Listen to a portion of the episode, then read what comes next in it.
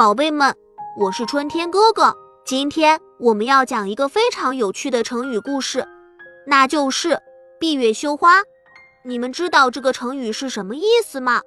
它是指女子容貌非常美丽，令人自惭形秽，不敢与之相比。那么这个成语是怎么来的呢？让我们来听听这个故事吧。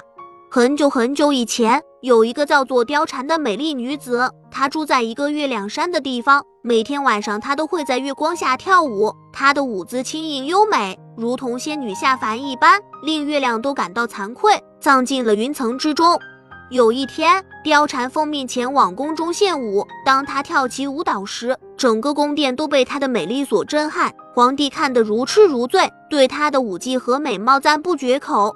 然而，宫中另一个美丽的女子杨玉环却对貂蝉心生嫉妒。她想，我才是宫中最美的女子，为什么大家都称赞貂蝉呢？于是，她决定向貂蝉发起挑战。杨玉环派人请来貂蝉，邀请她一起在花园里赏花。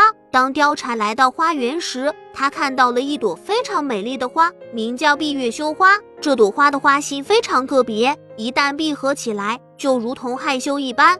杨玉环看到貂蝉对这朵花很感兴趣，于是提出了一个挑战：我们来比试谁可以让这朵花闭合。如果你赢了，我就承认你是宫中最美的女子；如果我赢了，你就得离开这里。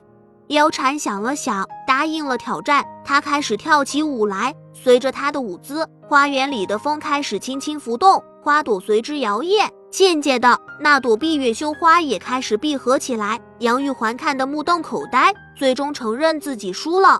从此以后，人们就用“闭月羞花”这个成语来形容女子容貌非常美丽，令人自惭形秽，不敢与之相比。孩子们，让我们也要学会像貂蝉一样，用智慧和才华去面对挑战。美貌固然重要，但更重要的是内心的美丽和才华。只有拥有真正的美丽和才华，我们才能在人生的道路上走得更远、更美好。好了，宝贝们，这期的故事讲完了。